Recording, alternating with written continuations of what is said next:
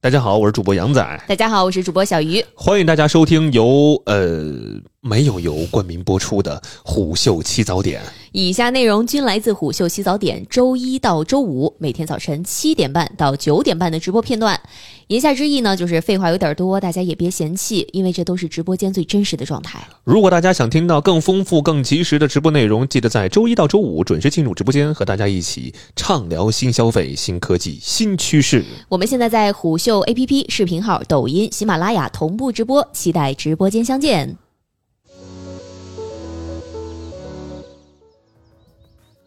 哎呀，说到这个嗯寿命啊，说到这个长生不老，是一直都是不懈的追求。呃，古代这么多皇帝都是在追求这一件事儿，嗯，没错啊，包括这个四大名著里边还有什么吃唐僧肉，对吧？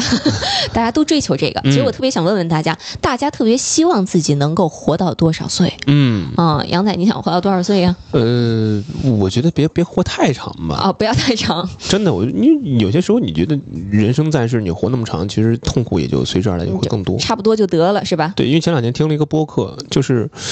哎呀，可能大家这个随着这个医疗水平不断发展，包括这个科技的日新月异，没错，人真的就是可能奔着一百二十岁去活。嗯、就平均的这个寿命肯定是一直在往上提升的。对，所以就是我们在思考一个问题，就是我们如何能够更为优质的且更好的活在这个世界上。嗯，而倘若你想更为优质、更好的生活，你就必须得付出更多的努力，没错加，更多的班儿。哦哦，是这样啊。因此，这个痛苦它是伴随的，嗯，它是一直存在的。你说他你的这个人生的这个主要矛盾还是在的，所以我就觉得，哎呀，你就活得差不多得了，我看到这边有朋友说啊，说我也不求活得太久，一百嗯岁就够了， 两千，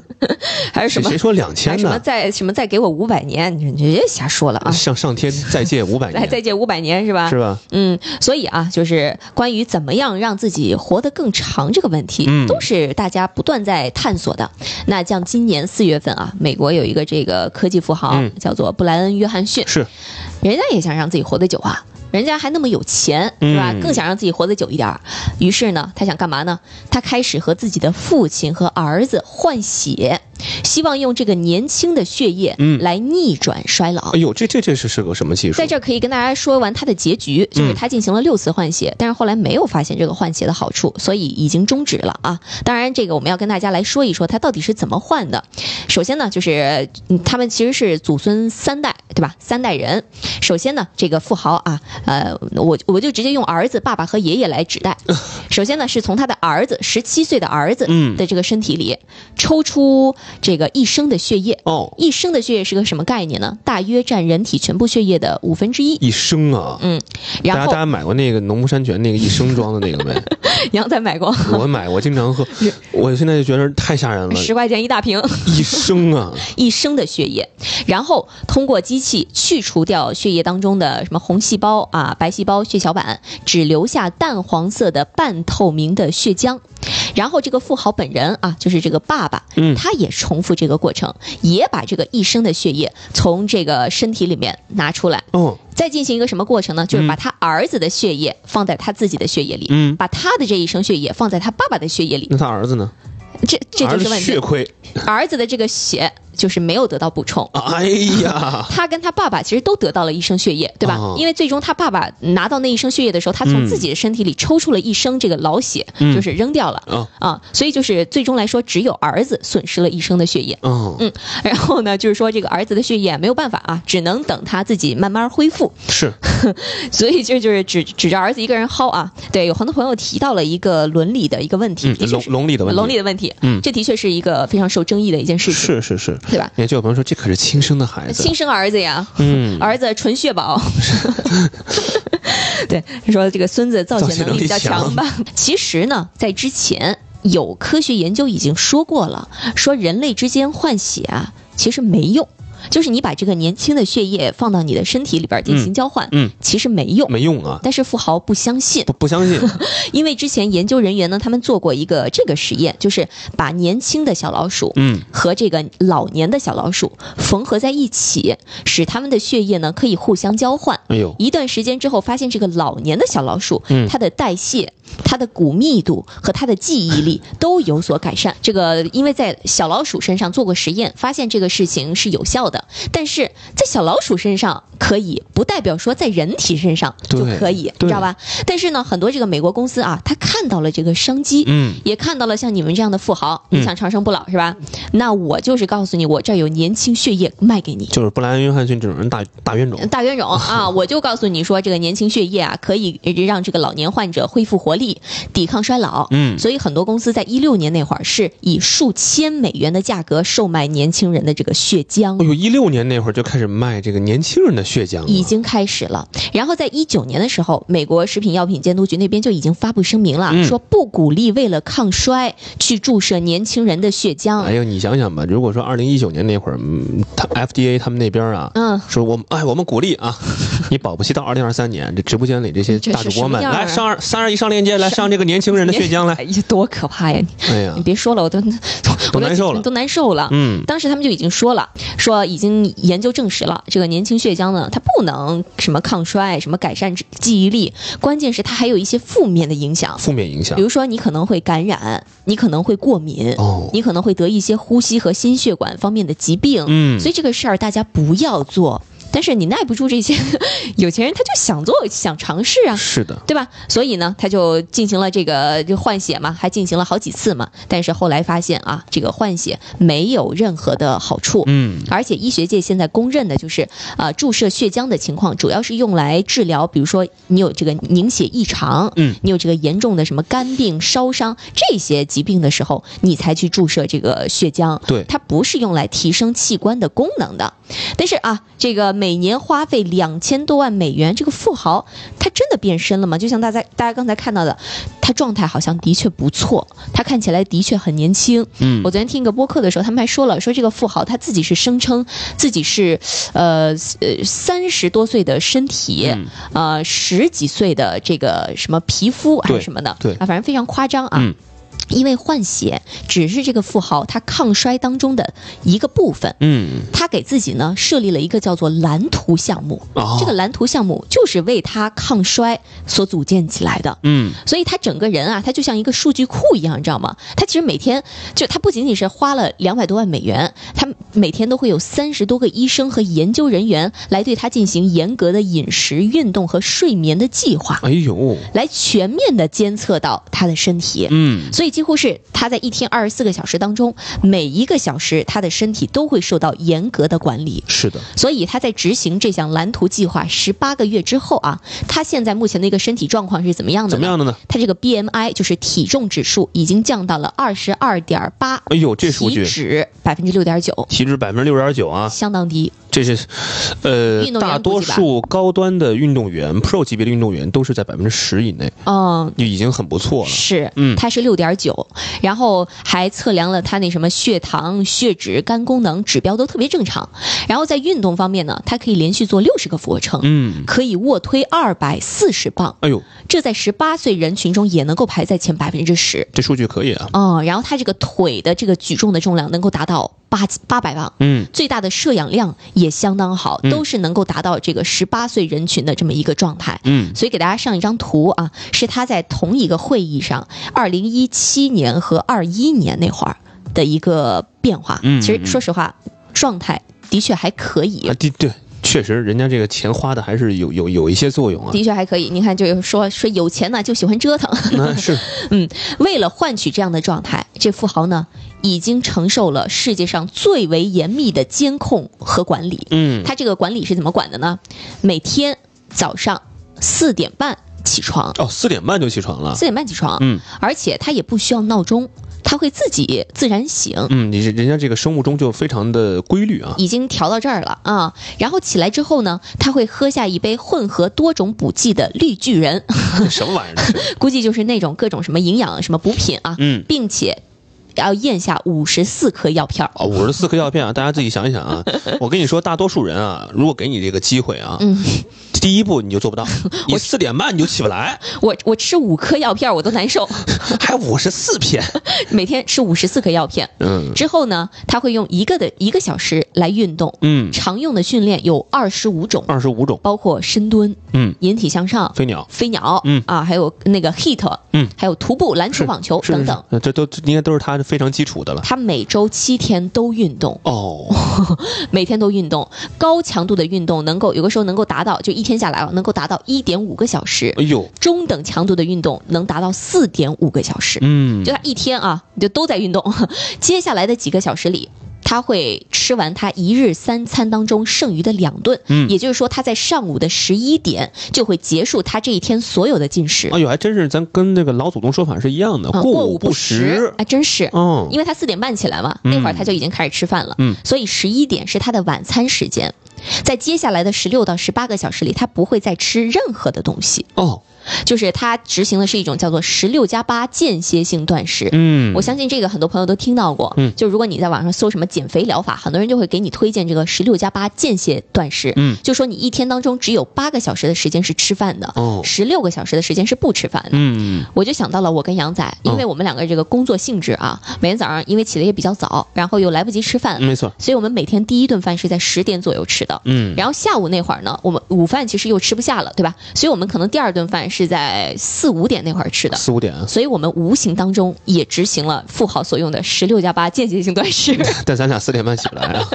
所以咱俩四舍五入也能活到一百岁。对咱俩太太太运动呀，呃，对，他还运咱动，不运动呀呃，，咱咱运咱动咱的还咱高强度一点五小时，中等强度都没有。中等强度都没有，嗯嗯，所以他每天这个进食时间就在八个小时之内，而且根据研究啊，对于就是相对来说比较健康的人，比如说你的肠胃、你的血糖没有问题的这群人，嗯其实十六加八这个还真是一个不错的方案，嗯嗯因为它能很好的控制你体内的一个血糖，然后让你的身体的代谢和机能变得更好这，还真蛮好。真不错的。嗯，然后呢，这个富豪每天吃点啥呢？啊，吃纯素食。纯素食他每天吃的都是什么素食沙拉啊，什么坚果、水果布丁，哦，还有黑 chocolate，、嗯哦然后每天这个蔬菜量呢也要吃超过一千克。一千克。一千克啊，嗯两斤，所以他全天的饮食加起来啊，这个嗯有零有整儿的啊，嗯热量要达到一千九百七十七千卡，哦，另外再加上十几种补剂啊，一共吞下一百多个药片。呃一一天还得在，一共得吃一百多。一百多个药片，结束一天的工作之后，他会在多久睡觉呢？嗯，八点四十五到九点半之间睡觉，哦，中国小学生都不这么都都不这个点呃儿睡，小学生都十点以后睡觉小学生都十点以后。啊，他必须要在九点半之前睡觉。嗯，而且睡前也有非常严格的程序，比如说要保持卧室是完全黑暗的一个状态，嗯，不能有一点灯，嗯，然后呢，睡前是绝对不能什么喝酒啊、喝咖啡，那是更不行了，包括睡前三个小时水也不喝。啊，东西那是更不吃了。睡前一个小时也不能够工作了，嗯还得冥想五到十分钟，然后把他这个床垫以及卧室的温度调整为最合适的状态，哦然后开始 入睡。其实我说句实在的，我听你讲完啊，嗯，我的第一感觉就是这个富豪啊，呃，约翰逊这哥们儿啊，嗯他的整个人的这个状态是，虽然是看起来是被金钱嗯呃打造出来的这种生活，啊但是前提条件是你得遵照这一项一项那么来。啊，对，他是一个高度自律且按照计划来的一个人，真是，要不然人家为啥能赚那么多钱呢？我跟你说，他说了，他说我其实不痛苦。哦，他说你别看我天天这么被监测着，他说其实我现在的这个状态，嗯比以往任何时候都更快乐、更有活力、更充实。 我对周围的人也更加友善，我不再烦躁嗯了，我头脑清晰了。他说我不再渴望那种廉价的刺激了，而且希望将生命当中的每一分钟都献给去逆转我的这个器官衰老。嗯其实在这儿，我就特别想问问评论区的大家，包括杨仔，嗯如果你有足够的经济条件或者是这个生存的条件，嗯你愿意像富豪这样，就是他的这样的一个生活状态吗？我可能还没到这一步，没到这一步，也没有到什么我必须得对抗器官的衰老。嗯，我一直秉持的观念就是在于我非常欣然接受，就是时间在人身体上所留下的痕迹，嗯嗯，就是嗯你不要去刻意去对抗。啊，你可能你眼角有有皱纹，或者说你的脸上出现什么，呃，那个什么什么什么什么那个什么流失，是吧？那些东西流失，那都是时间带给你，那是你的人体机能下降，它自然而然的生老病死，你不要去对抗这个规律。嗯它规律它既然就在那儿放着，你不要去尝试去逆转。虽然现在科技已经能够让人活那么长时间了，我们可以感谢科技，我们去感谢空气跟水，包括阳光就好了。嗯 你不要去花那么大的一个精力和钱去控制自己，我每天吃什么，我每天喝什么，或者我每天我要怎么怎么样，我要吃一一百多粒药片，其实完全没有必要的。嗯，你要去欣然接受生老病死这一件事儿，嗯，我理解你的意思啊，但是呢，我个人是认为，就是呃，暂且他那些什么换血那种非常嗯离奇的事儿，咱不说啊。就他目前这个生活状态，嗯包括他现在的这个他自己的一个感触，其实我百分之八十是认可的。你是认可的。啊而且我个人认为，我如果我的生活状态能够达到他的，都不说百分之八十，能够达到百分之六十，嗯，我觉得一定会让我这个人生活的更好你。百分之六十你都已经很恐怖了。因为他，你看他的这个状态，我相信，因为我看到评论区啊，很多朋友其实能够体会到。他的这个状态，就是当嗯我的生活处于一个相当平衡的时候，比如说我就是规律的睡觉，嗯规律的吃饭，嗯规律的工作。当然，我不可能做到说他每天什么什么运动六个小时，还监测自己吃那么多什么营养补嗯品，又吃多少千卡，这个我没有办法做到。但是当我能够做到他百分之六十的时候，我也真的能够感受到我的生活状态，我的整个身体的状态，其实比以前那种不规律的时候要好很多的。是的，就是能够感觉到他说的那种，我比其实以往那种放纵的时候要更快乐、嗯更充实，而且我的情绪状态会很好，我对身边的人会很好，我也没有那么烦躁，我的头脑很清晰。所以你就选择还是，比如说能够做到它的百分之，我觉得不用做到百分之六十，嗯， 你百分之三十，百分之三十都够你能了。坚持每天运动，每天运动、规律吃饭，对，呃，那个准时睡觉，就这已经很不容易了我。觉得就已经很好了。嗯嗯嗯，所以呢，就是嗯，富豪啊，他是干了一个这个整个的蓝图项目，去抗衰也好，去延长自己的寿命也好。嗯但是我们要跟大家说的就是，从生物学的角度，我们真的有可能返老还童吗？因为换血，我估计是这这不太可能了啊，也被证实了不可能，而且估计不是每个人都有这个钱去换血的。应对老龄化和衰老的干预，其实一直就是人类面临的科学的议题。包括今年联合国发布了一个新的这个报告，这个报告当中呢，就说全球的这个平均寿命啊持续增加，一九年那会儿平均寿命大概是七十二点八岁。呃，估这个数据估计到二零五零年就已经能够达到七十七点二嗯，你岁，这个应该是平均预期寿平命，平均预期寿命对吧？能够达到这个七十七点二岁。嗯，但是呢，咱们现在看到的一个就是这个生育率，对吧？呃，在逐年下降，然后这个平均寿命呢又在不断。呃，这个增加，所以导致的就是一个人口老龄化。嗯我们之前也跟大家聊过，比如说我们当时说过，就是预呃六十五岁以上人口啊，在二零二二年就已经达到了百分之十，是，而这个数据到二零五零年可能会增长到百分之十六。嗯所以其实大家都是在想着说，哎，我怎么样能够让自己这个身体机能更好一点儿？嗯我怎么样能够让自己这个衰老的速度慢一点儿？嗯其实不仅仅有富豪换血，还有一些什么人，就是稍微有一些这个有点钱的人啊，他们可能会通过服用一些比如说抗衰的药物抗衰的药物。来延长寿命。是的，昨天晚上我跟家里人视频的时候，嗯我就还问、问我我小我小姨啊，我说那个外婆得的那个糖尿病是不是在吃一个叫做二甲双胍的药物？嗯这个药物呢，它是用来治疗二型糖尿病的用药，嗯，但是它还被证实有一个作用，就是有一定的抗衰老的作用。哦，抗衰老啊，昨天我小姨还在跟我开玩笑呢，说怪不得这外婆越来越年轻，我老的这么快，我也要去买点吃。我说你可别啊，因为这个二甲双胍呢，它首先它是用来治糖尿病的，对然后你有个时候服用了，其实它是有很多副作用的，嗯比如说你会导致你维生素缺乏，以及对于你的肾脏具有一些潜在的毒性。没错儿，而且科学研究已经说了，你仅靠服用药物是很难达到非常理想长的抗衰老的效果的。是的，所以，我们到底能不能够实现返老还童呢？其实还真是可以的。嗯，我不知道大家有没有看过一部电影，叫做《本杰明·巴顿骑士》。呃，看过布拉德皮特，对，那个电影里边呢，就是呃，那个主角啊，他出生的时候，他长得就是一个老人，嗯，就因为他长得很奇怪，所以他就被当做怪物被遗弃了。是的，但是没有想到的就是，他竟然越长越年轻，越活越年轻。等到他去世的时候，他已经变成了一个婴儿的形态。嗯，对，啊，这样的一个情节虽然完全是虚构的，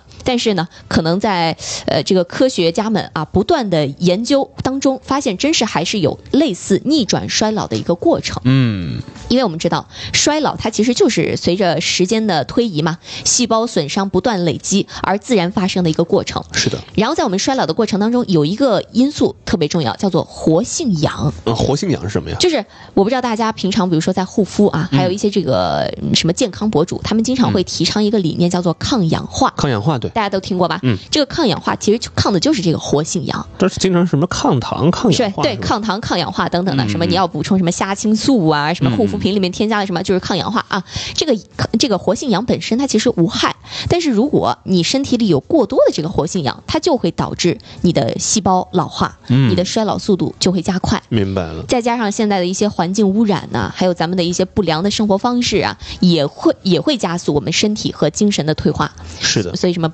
嗯，你看，也老年人一到了年纪，这个皮肤皱纹，包括垮得很厉害啊，嗯还有什么白内障、高血高血压啊、糖尿病，甚至这个痴呆等等，有一些这个衰老的特征。是是是，所以我们能不能够逆转或者是减轻这些跟年龄相关的迹象呢？的确是可以。嗯，科学家目前呢已经着手开发了叫做细胞再生的一个技术，哦，来降低跟年龄相关的疾病的发病率。嗯，也就是说，我们需要让我们身体里的每一个细胞都变得更年轻一些，对，就是让它有一个能够自我更新、自我迭代的这么一个能力。嗯，当它可以不断再生的时候，哎，我们就有可能返老还童了。没错儿，而且这个返老还童还不是像那个富豪一样，说我这个四五十岁看起来像一二十岁的人，不是这个道理，而是说，哪怕你是一个六十岁的人，你在身体功能方面依然可以像二三十岁的人一样的健康。对对对，因为我就看你刚刚有很多朋友在说这个一些明星嘛，嗯，像赵雅芝，对对对， 哎呀，这真是是吧？应该是应该七十了抗吧？老先锋是吧？是吧？嗯嗯，看起来还特年轻。对，包括那个那个那个谁啊，嗯呃，蔡国 庆，啊，对，人家也是一把岁数了，还有林志颖。嗯啊，不是经常把林志颖跟郭德纲一起对比吗？说他俩是同年的，但是看起来对吧， 这个差距还是是很大的。 Source 在说他在用 NAD 加嗯，啊，您您您用一段时间之后跟我们分享分享您用 NAD 加的一个感受哈、还有朋友奥利亚这位朋友提醒说，主播啊，应该每天在九点之前吃饭。从中医视角来说，嗯这个饭吃的太晚了。太晚了啊、n a d 加这里边好像是有那个烟酰胺的这个东西存在，嗯，所以呢，咱就是刚才说到了，当一个细胞它可以不断这个自我迭代、自我更新的时候，其实就可以让我们的身体更加年轻一点。嗯，那什么样的细胞具备这样的能力呢？多能干细胞就有这个能力。哦，就这个多能干细胞，它有两个特质，一个就是它可以自我更新，还有一个就是它能够分化出来我们不同功能的，就是其他的细胞。嗯，所以就是说，我们如果在身体上，我们有更多的这个多能干细胞，它能够不断的自我更新、自我迭代是，还能够发展成其他的细胞，那我们这个返老还童可能就不是梦了。嗯，所以现在的研究就是，我怎么样啊能够产生更多的这个多能干细胞呢？哎，给大家反馈一下最近的一项这个研究啊，最近中国科学动物研究所和北京基因研究所，他们有也就研究出来了一项技术，什么技术这个技术就是说对细胞进行一个重新编程。这个重编程是什么意思？相当于对你这个细胞进行一个格式化。哦，就你里边儿不是有一些这个跟衰老相关的信息吗？嗯，我给你变一变，我给你重新这个调一调，把它调成类似于这个接近干细胞的一个状态，嗯，让它可以这个自我更新、自我迭代。这个时候，你这个细胞可能就能够返老还童 了。是是是，有朋友在说这这得多能干啊，这细 胞多能干，相当能干。相当能干是吧？多能 干，对，所以在一六年那会儿，就有很多这个团队啊，借助这个重编程的技术，成功逆转了小老鼠的衰老症状，又是老鼠，能够把这个老鼠的寿命延长百分之三十百。分之三十那就很可观了你知。道这个百分之三十如果对应到人类身上，嗯我们刚才不是说了那个预期寿命，平均预期寿命七十多嘛？七十七，呃，对，如果你这个放在人类身上，相当于我们平均的寿命可以延长到一百零八岁，一百零八岁，你想想多可怕！嗯，但是这个事情呢，目前还可能没有在这个哺乳动物的这个体内实现。而且大家知道，人体的这个环境跟这个小老鼠怎么能够比呢？嗯对吧？就是你你哪怕在小老鼠身上做的再成功，你要放到人体里边来，它还是更复杂，而且风险性更多。是的，所以目前要找到的办法就是怎么样能够更安全、更高效的来进行这个重编程。嗯，以而且我个人感觉就是，你今天你看咱们一直在聊寿命的这个事儿嘛，嗯，就我的第一反应就是有一个很可怕的一个点啊，就是你活得那么长之后呢，你说现在这个退休年龄逐渐下降了，逐渐逐渐呃逐渐就提就提高了，提高，对啊，然后每个人都在嗯七八十了，嗯还在努力工作。你说更明显，你说国外有很多的这个大的企业家，默多克是吧？对对，一把年纪了，八九十岁才才说我自己我退休了嗯啊，包括芒格是吧，还在媒体那儿跟年轻人分享什么经验什么的。我就在想，如果我们的寿命都能普遍提高到这样的一个水平的话，我们是不是等到几十年之后，我们俩还在这儿坐着？哎呀，起早点了，那朋友们，还能说 呃，还能说，还能嘚不嘚？然后呢，给大家统计的就是什么呢？这个七八十岁年轻人的这个失业率， 七八十岁老年人的再就业，什么这些老年人怎么怎么样，嗯是啊，太吓人了。嗯我觉得人还是刚刚有个朋友跟我的观点是一样的，嗯不要去追求长度，啊是追求质量。追求质量。嗯，所以在这儿啊，跟大家来总结一下，嗯就是其实，在人在人类啊进化的这数百万年当中，其实平均啊都是人在壮年或者是更早的时候就已经撒手人寰了。嗯因为那个时候各种条件都不太好啊，仅仅是在这两三百年，因为科技的提升啊，这个这个饮饮饮食变得更好了啊，才有了这个衰老的概念。是的，其实像中国的人均期望寿命，在最近的七十年里边儿就翻了一番。嗯在一九四九年的时候，那会儿平均寿命还只有三十五岁，到一九年就已经达到了七十七岁。但是，其实人类的最长寿命自这个有据可查以来啊，没有明显的变化，一直保持在这个一百二十岁左右。所以呢，我们现在进行这个衰老的干预研究等等，其实目的并不是要活得长，而是要怎么更健康的活着。其实我们也知道，哪怕将来有药物或者是技术能够让我的整个身体状态回到，比如说我二十岁的时候、三十岁的时候，其实我们也不会认为说我们整个人生进程就可以完全再重复再来一遍嗯，啊。呃，但关键是人类的衰老它不是一瞬间的，它是。逐逐渐嗯渐形成的，它是逐渐衰老的，所以我们的研究呢，其实也是为了说，在逐渐衰老的过程当中，我们依然可以拥有比较高质量的生活。是的，接下来会进入到今天的最后一个话题啊，我们来聊聊是谁在花钱去进修这个事我儿。身边真有朋友进修，哎呦，那你待会儿得说说。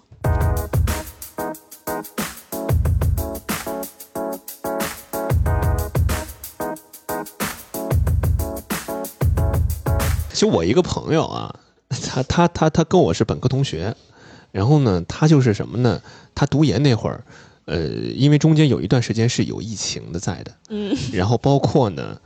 他又是选择了去进修，哦，因为他常年是属于就是那种我需要通过呃诵读一些经典，能够达到修身养性的，所以他从他本科那会儿，他就跟着一个做国学的老师，哦，呃，四处云游，四处云游。所以他当时在他的研究生毕业的最后一年，你想想最后一年那会儿，嗯，你得写毕业论文呢。哎呦，焦头烂额，他呢进修去了，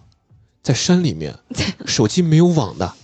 去山里边写论文，老师找不到的，连知网都啊上不了辅。导员联系不上 的。啊，就只能通过身边的一些朋友呢，只言片语，嗯也不知道他去了哪座 山。然后还有还很逗，嗯，就是她的她男朋友呢，当时第一天啊，说我送你去，男朋友送她去，我送你去。然后去那儿之后呢，他们要吃素， 嗯、吃斋饭，对，送你去。然后男朋友说：“哎，不行，我得陪你一起。”嗯，然后吃了一顿素之后，男朋友连夜下山走 了， 你一个人待着吧。一个人待着，我不我不陪了，受不了，这苦啊，还是你吃吧。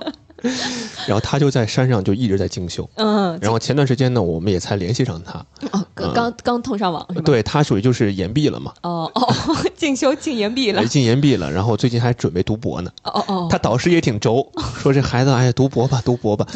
挺适合 的，挺适合。但是他真的很想去报那个中国佛学院的博士真的吗？啊、但是那个还是需要有些基础在的。嗯，他有基础他啊。说他他说他自己没有慧根，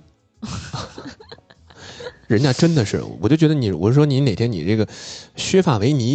一我说有没有这可能呢？嗯，他说不，这世俗的牵绊还是不少不的。行，我还是得读个博。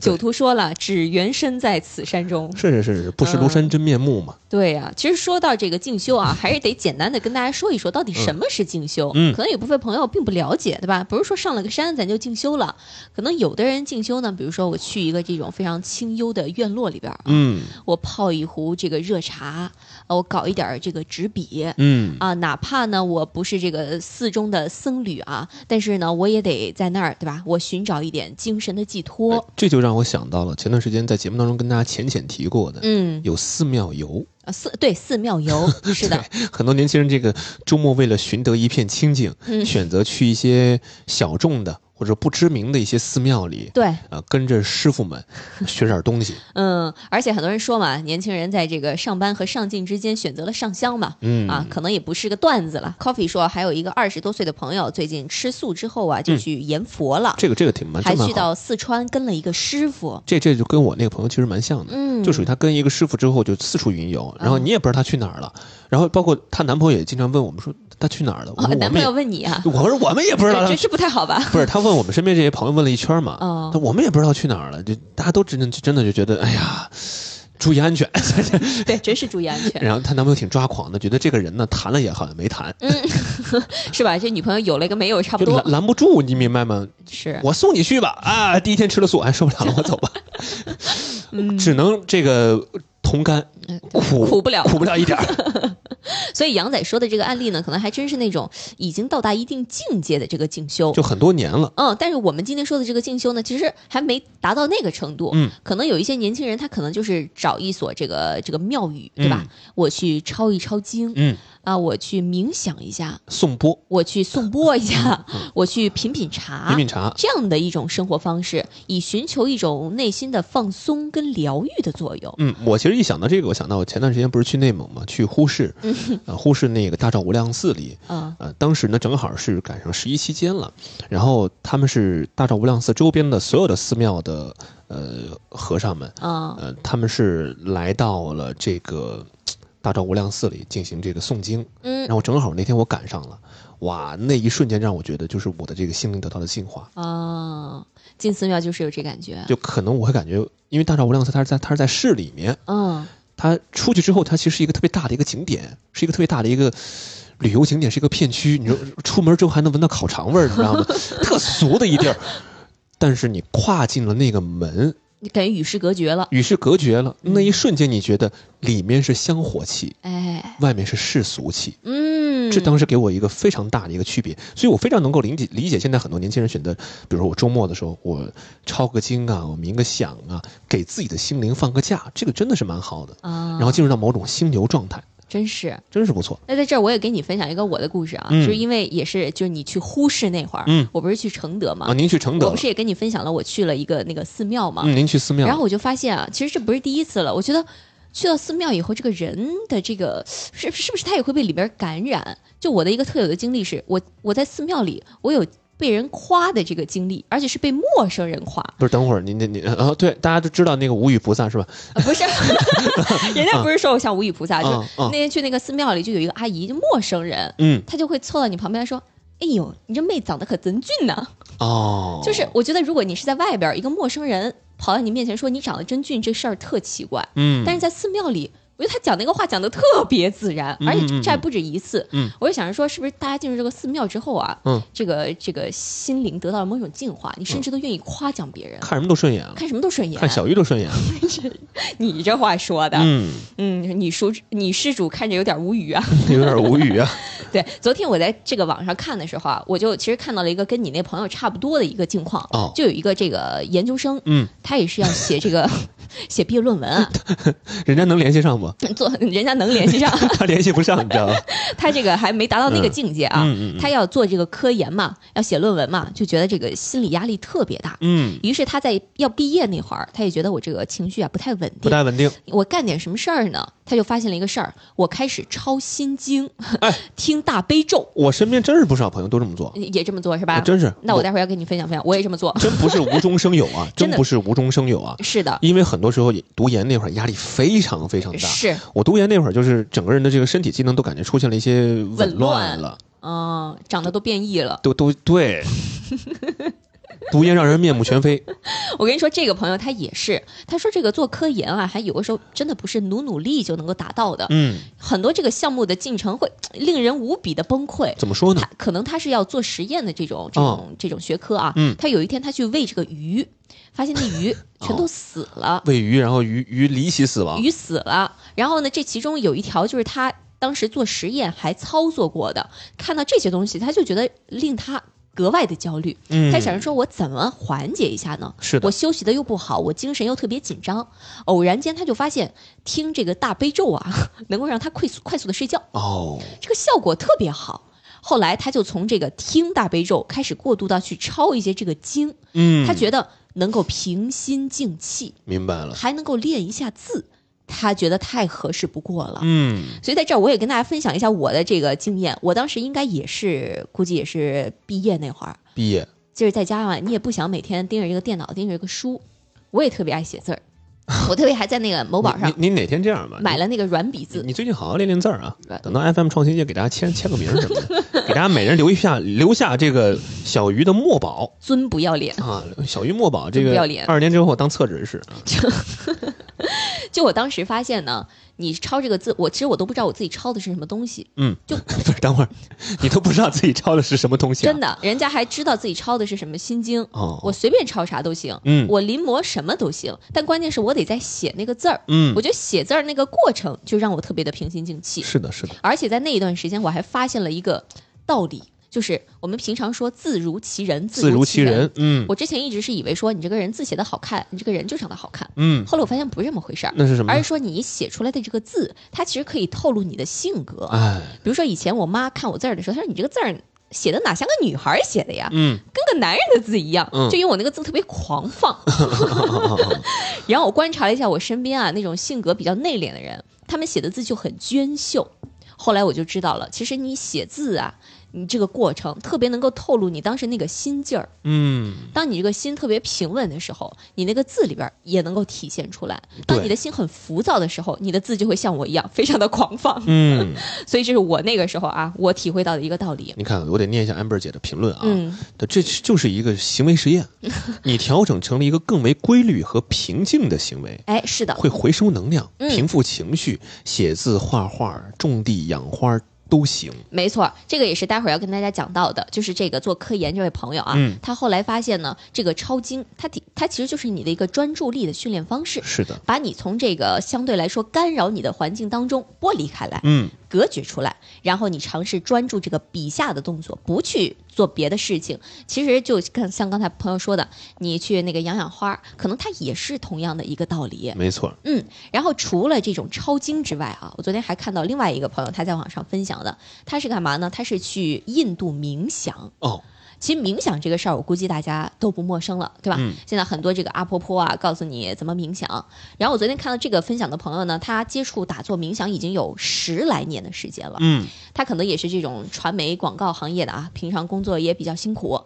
有一天，他就突然能够得到一个短暂的假期，他就想着说：“我这个短暂假期我干点啥呢？他又去印度了。去印度就了。你说到这儿，我想想起来，就是很多名人都是利用一些自己的这个所谓的 gap year 啊，嗯或者是某一个阶段时间去印度。是就比如说那个，如果没记错，乔布斯是不是去去去印度？呃，因为乔布斯的确是很喜欢冥想的一个人，冥想包括瑜伽什么的，对对对包括我记得 NBA 著名教练菲尔杰克逊也是去嗯印度，有在尝试调节自己的这个心境，对，因为嗯大家觉得那是一个起源的地方嘛所以，他为啥叫禅师？是 他的外号。啊，禅他要禅师是吧？对，，菲尔杰克逊。嗯，所以他就觉得我既然已经有一点这个冥想的经验了，嗯那我应该去到这个瑜伽跟冥想的发源地。然后印度那边呢也有很多这种，比如说冥想的、瑜伽的那种疗愈中心，是的，它能够给你，它就像一个学校一样，你可以在里边待着，一个安静的环境，然后呢还有专业的这个人员来帮助你去练习冥想。嗯就咱们评论区就有些朋友很讨厌，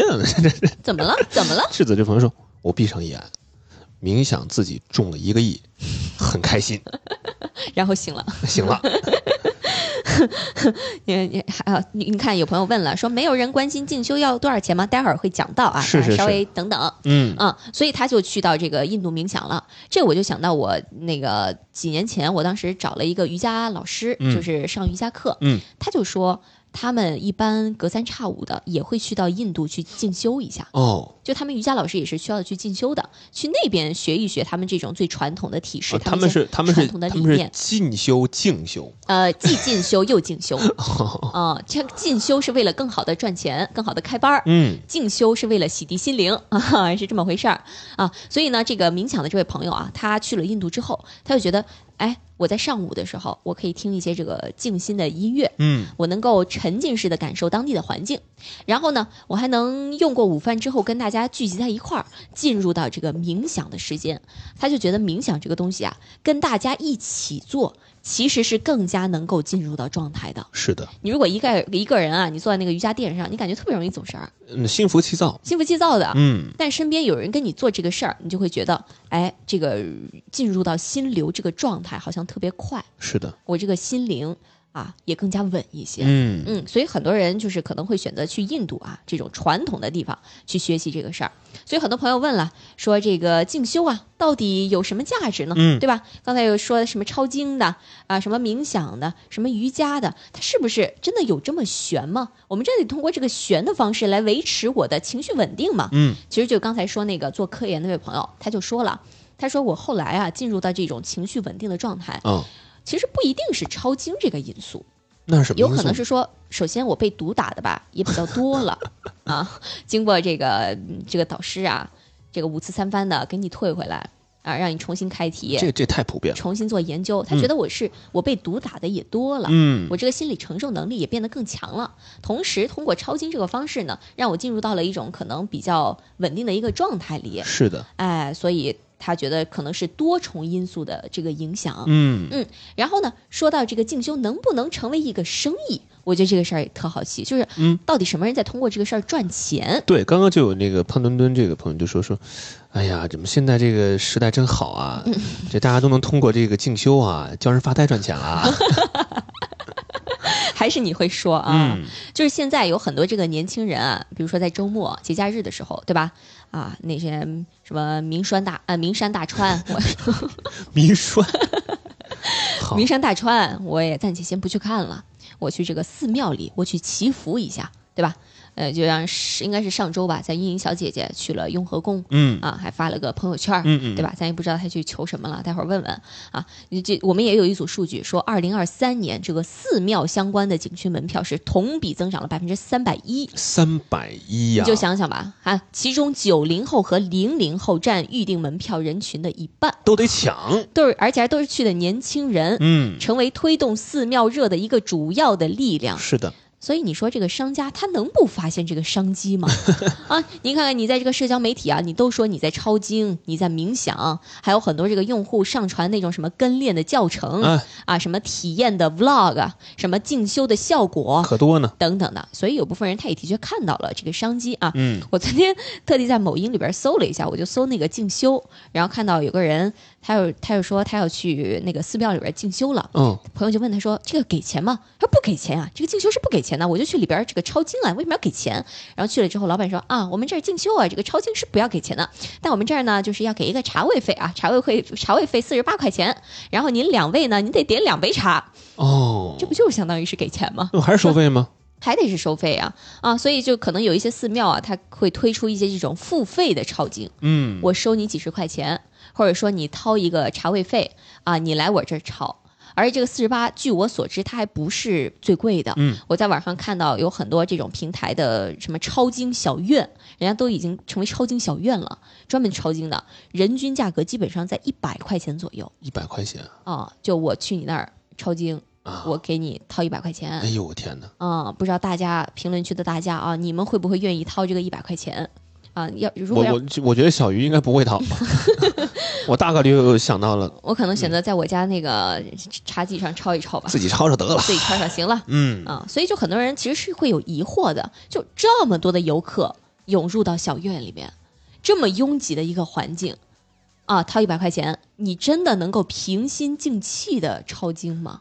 对吧？这个啊可能就还是说你们这些人就是单纯的去摆拍一下，还是去附庸风雅一下，嗯等等的啊？包括像现在的一些这个冥正念冥想馆，对吧？之前跟大家聊过这个嗯冥想的话题啊。是现在比如说以广州某一家这个正念冥想馆为例，嗯它的冥想课程的价格是每小时一百七到四百九不等，哦还有时长更长一点的，比如说三百六十分钟，三百六十分钟是几个小时啊？六个小时是吧？嗯冥想六个小时啊，收费一千多块钱一。千九，我就想说，你看刚刚这位朋友说 Apple Watch 天天提醒他让他冥想，嗯这个就我我每天也都是，啊，它有一个冥想的一个功能，他提醒你冥想了，提是醒吧我冥想你也，没冥想呀，没有啊，没有时间冥想啊，每天脑子都得想啊，还冥呢，冥啥呀 冥？都在想选题啊，刚才想选题他冥特别想特别呢。难受啊，嗯所以你就想，本来冥想这个事儿本身不错，不错，对吧？包括我自己，我还下了一个那个阿波波，我还、我还付费来着，嗯买年会员。嗯你要说我买个年会员一百多块钱，我觉得也在我这个承受范围之内。但你说要我花几个小时，花几百上千块钱、嗯去你那儿付费的冥想，可能真得考虑考虑。是，嗯而且就是我觉得，你看刚刚有朋友在说了，说这个，哎呀，这大家这个是不是作秀嘛？嗯，是啊，我个人感觉就是现在有点叫什么叫论技不论心，哦，就可能大家就是我要做出那种我一心向 佛，我一心向善，嗯我这人内心很 peace，很 peace。我不被外界纷纷扰扰所打扰。嗯但身在俗世的我们好，又何曾能够做到如此的一世且独立呢？嗯，除非像你那位朋友一样，对那位朋友，我就真的觉得他是真的就是喜欢，他不是所谓就是说我要刻意去追求那种所谓的吃苦啊，或者说我要我在朋友圈显摆一下，对人家是真的敢，就是我毕业季的时候我需要找工作，需要写论文，我不找工作，我不写论文，我宁肯言毕我。宁肯言毕，我都要去进修。嗯，还有朋友都问了，说杨仔和小鱼都是零零后吧？ 那不至于嗯，不重要啊，不重要。一九零零后。哎呀，这什么直播间呢？这是， 对对，大家都是一九零零后嘛，是吧？嗯嗯，什么直播间都是，啊嗯，你看，那我们就明天再见喽，拜拜啦，拜拜喽。